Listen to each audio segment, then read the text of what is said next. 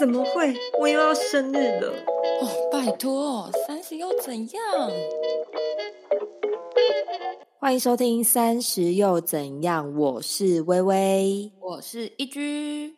哎，大家，我们已经进入全新的一季，也就是第三季喽。好，我们今天直接进入主题。我想要问微微一件事，就是你认为职场存不存在真友谊呢？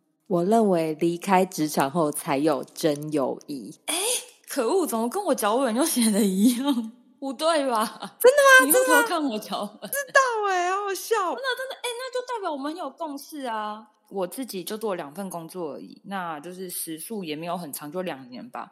然后在这短短两年内呢，我自己的体认是。我觉得在职场上没有百分之百的纯友谊，不管感情再好啊，多有话聊，在职场上无论如何就是会有一层利害关系。不管是同事之间，或是你自己是较上面的，你对下面的都不太可能是全然的真心相待，就是跟真心的朋友还是会有不太一样的感觉。对，好。那微微今天有没有想要跟我们分享怎样的故事呢？刚刚听完义军温馨的开头呢，我这边就先给大家批一个雷：职场上真的没有真友谊，而且呢，有很多绿茶的事情。对我来讲，我觉得绿茶的事情都算是笑面虎那种感觉，好啦，算是勉强好对付。那我最受不了的有一种同事就是。控制不了情绪的同事，好，我会黑人问号，就很想讲完之后听义军到底会怎么回答，因为义军跟我是比较不一样的人。OK，好，我之前反正就去了一间公司工作过，然后我身兼两个职位，所以必须要学习很快。有一个项目其实是偏向于我比较不熟的项目，所以我第一次开始操作，所以用完之后是需要有带我的人帮我检查一次。那当然，这些都是在还没上线前，所以如果你有出错的话，是可以更正的。那那天我与他赖的联系也一直是保持着联络的，不过那一天的时间其实已经超过我的上班时间。所以我的赖就开着，然后我离开画面之后，我就去洗澡了。没有想到他误会我已读不回，以为我没有去马上去改。他看到我可能出错的地方啊，就开始噼里啪啦大骂我。然后我一回来之后，我我看到那一段话，我是先傻眼。但是因为我之前有跟义军有讲过，就是其实我是一个属于指责后第一反应的情绪是检讨机制出现的人，所以我第一时间是先向他道歉，并且更正那些。错误，但是我自己天蝎座心态发作，我真的就会越想越生气，然后我就开始检讨他。我从自己检讨自己变检讨他。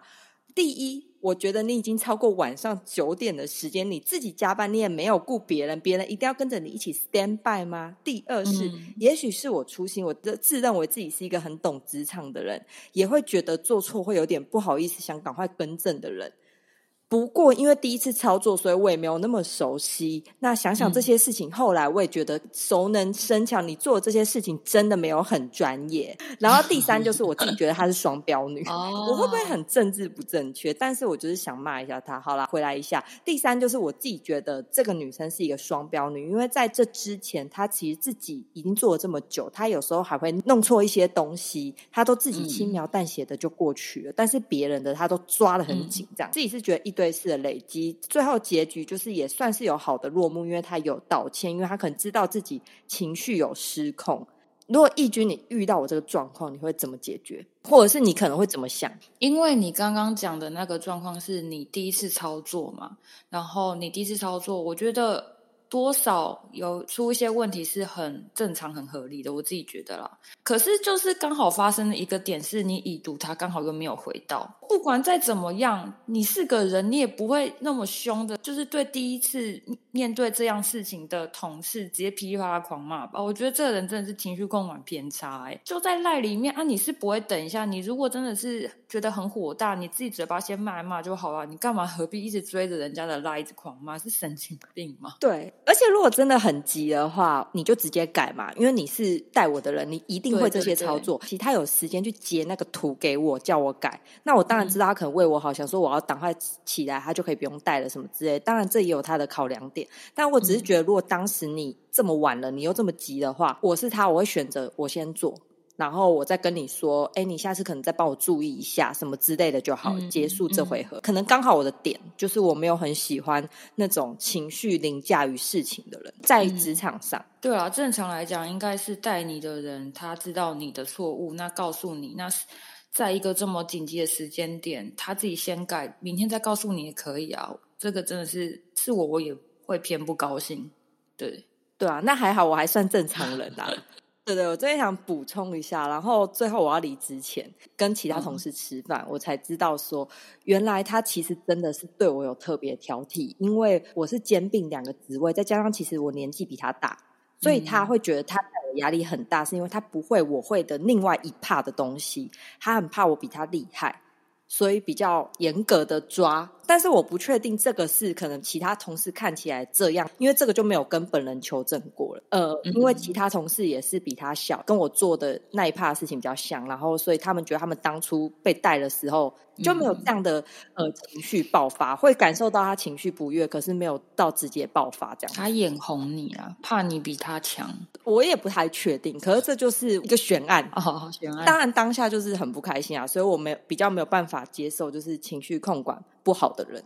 嗯，因为我们现在讲的是控制不了情绪的同事嘛，那我这边有一个呃想要分享的一个事件。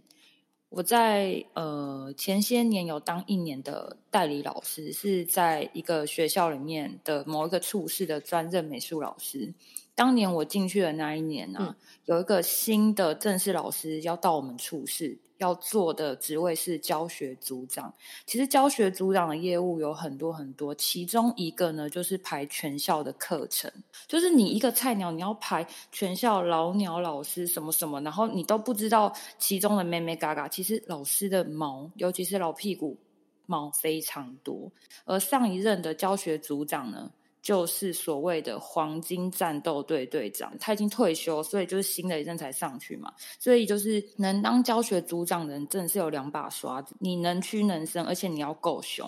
就是在我的观察下来是这个样子。而那一位新来的老师，当时不知道为什么一直拖延不来报道、不来上课，造成当时的教学组长的所有的业务呢，都需要分派给我们处室还有我们这个处室的主任下去做，至少拖了两。三个月吧，那位老师终于来上课了。虽然大家当时都没有办法理解为什么这位新老师不准时来上班，造成我们处室有很多就是不方便的地方嘛，都要帮他分担业务。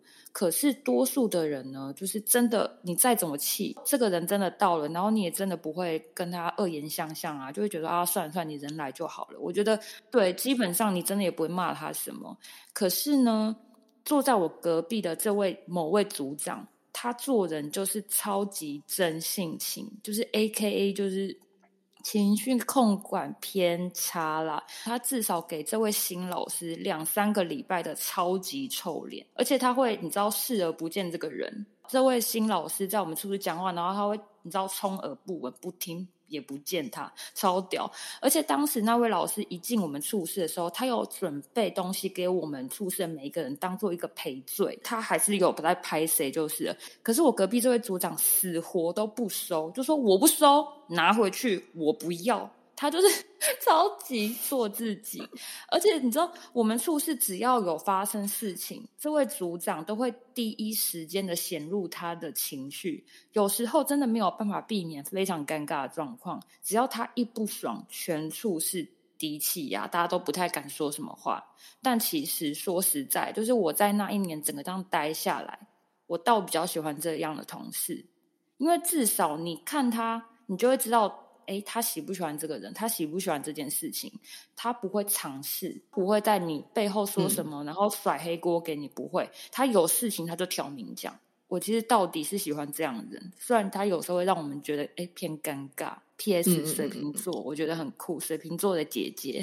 大家还是有不一样的看法，对情绪不好的同事，但是我自己觉得是状况不一样，因为像我那一种感觉，就有点像恶意欺负了，自己觉得就是不舒服啦。那你的这个的话，是他就是一直都是做自己，所以你看久了，你也会觉得，哎，他就真的是始终如一。我刚刚听完，我也会觉得是有好感度增加的感觉。对啊，对啊，所以就是一体两面不一样感觉。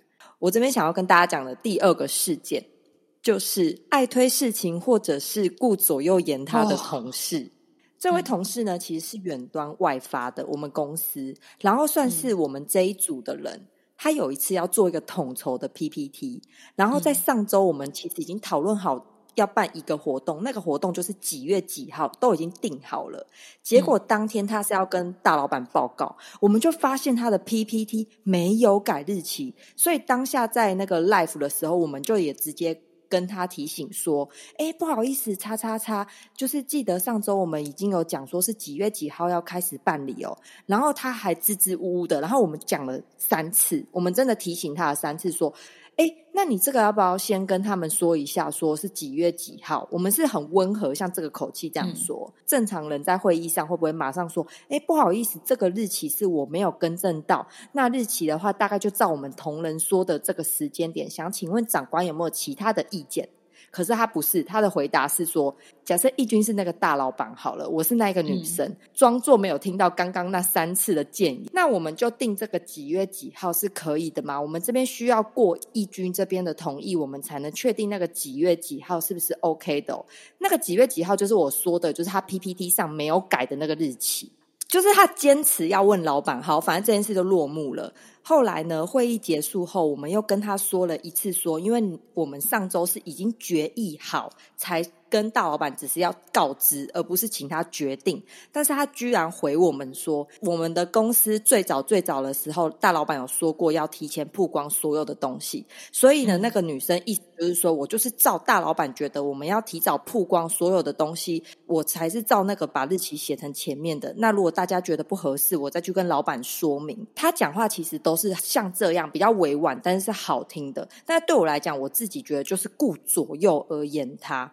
因为这件事会影响的是规划那个活动的人，嗯、他可能整场活动已经定好档期，跟厂商借好东西，预算表全部都拉完也写完了。嗯、后来那位外发的同事呢，可能发现我们真的很不开心，他隔天再次跟我们说，他自己在提早这个观念一直跳针，这个想法上跟我们道歉，他跟我们不同步这件事情。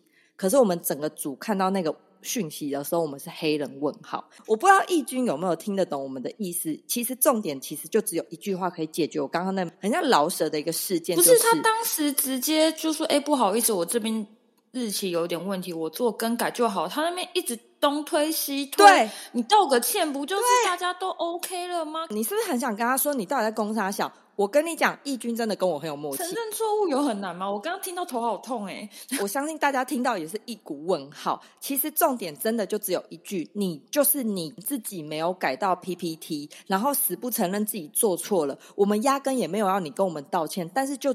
讲一句说不好意思，没有更改到，后续就不要说就好啦。反正我总之讲这这件事的整个点，就是在于我很不喜欢你明明做错了，你还顾左右而言他，把所有的重点都摆到不是重点。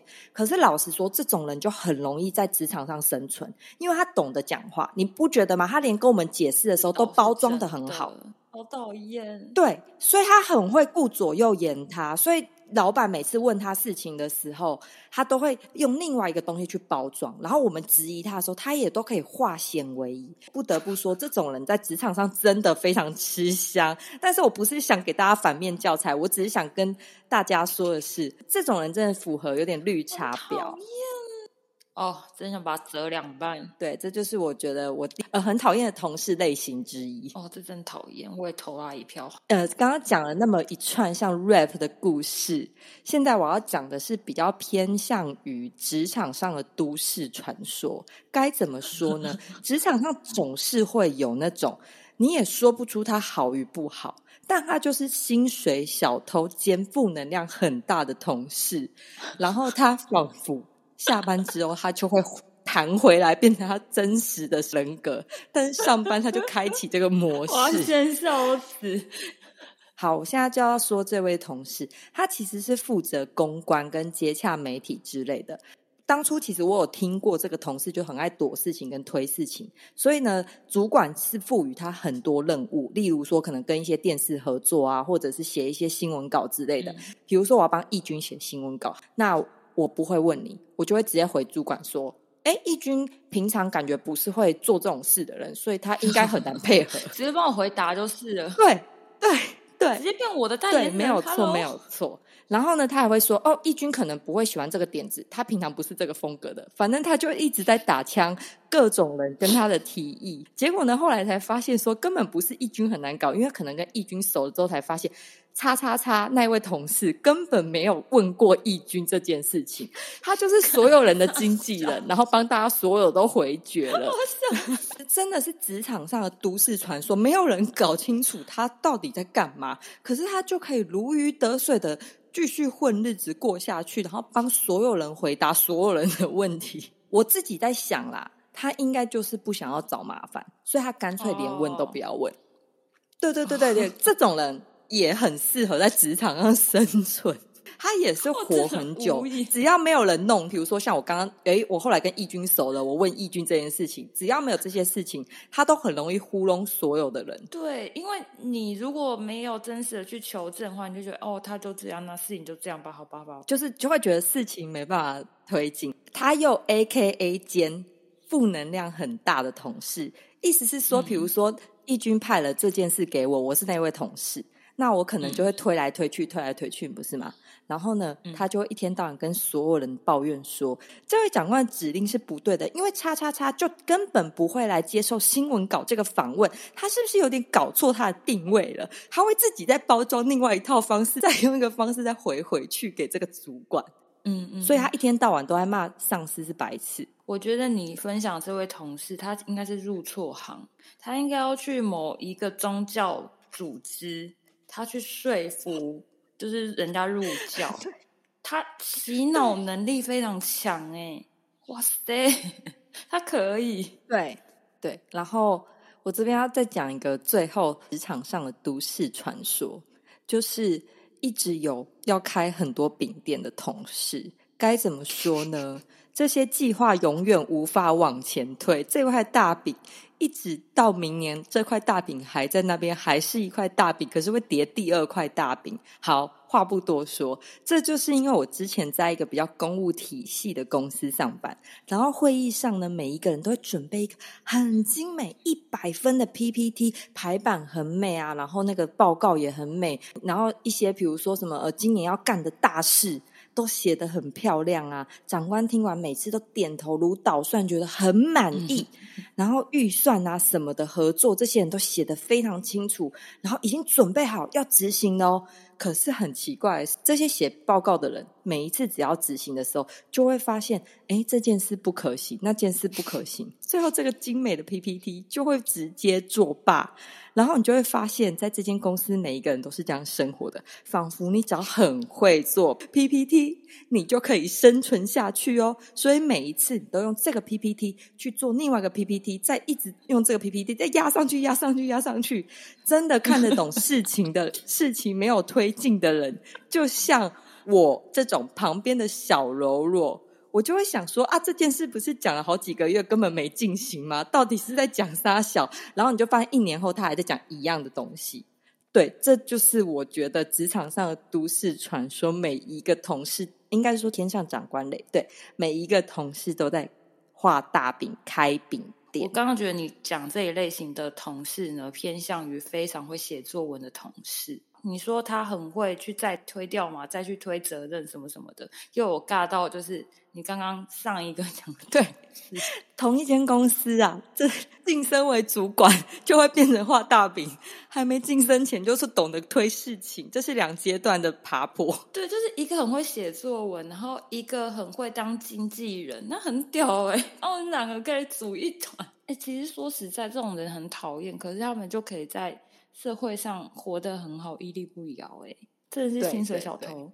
嗯，没错，没错。刚刚讲完了一些自己亲身经历的惨痛经验之后呢，又再加上再讲一些不知道大家有没有一些共鸣的都市传说，没有关系，我们这边还是有比较公正的网络上的前五名讨厌的同事类型。第五名，推卸责任，超爱丢烂摊子给其他同事。哦，哎，这边我要分享，因为我有一年的工作是在服饰业工作，在百货业。那就有一个同事呢，我真的是超级毒烂他，他就是那种找到时间就偷偷跑去后面抽烟，然后全身烟味再跑回来，只要没有客人或是干嘛，想尽办法偷摸鱼，然后偷吃东西啊，然后躲在柜台下面划手机啊，只要是做服饰业啊，有店面的行业，你。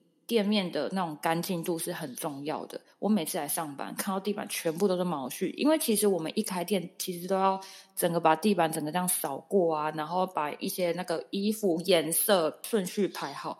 每次要接他的班，都会超毒然的。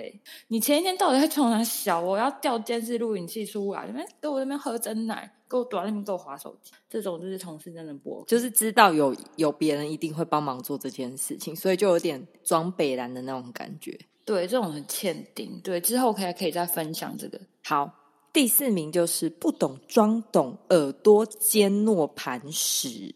不懂装懂真的不行哎，不要这样子，很白痴。我觉得职场上真的不能不懂装懂，你不懂真的是问。但是如果你真的不懂很多次，我真的就觉得，那你可能是真的平常太笨，你可能不适合这个行业，你需要思索一下。那我个人觉得第四名其实这是两个点，因为不懂装懂是一个，耳朵尖糯磐石就是好。我明知道你做错，我好心提醒你说，哎，怎么做怎么做会不会比较好？他就是闭着耳朵都没。没有听到这个，我也不行，我就会觉得说，我都把这间公司的生存之道跟你说了，然后你就装作没听到。OK，算了，随便啦，反正自己过得开心就好，随便你要坏这个人就离职。那太白目，不行，这不行。那在第三名就是情绪不好，高极限，没有错，情绪不好就其实就像我们刚刚最早讲的，我们两个的那个例子。就你的那位老师，其实有正向反向的啦。他现在高居第三名，我猜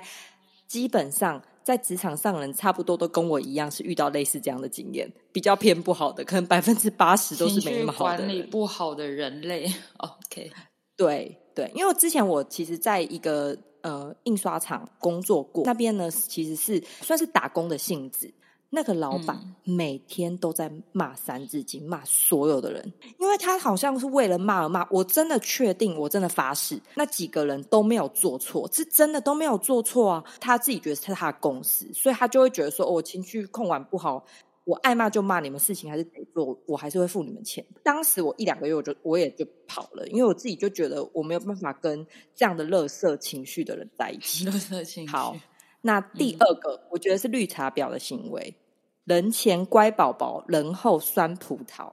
哦天啊！我要比出我两个中指，太过分了，这个哦，这真的不行。对啊，这就是绿茶婊啊！这种就是人前跟你这样，然后人后在那边这样子。好，OK。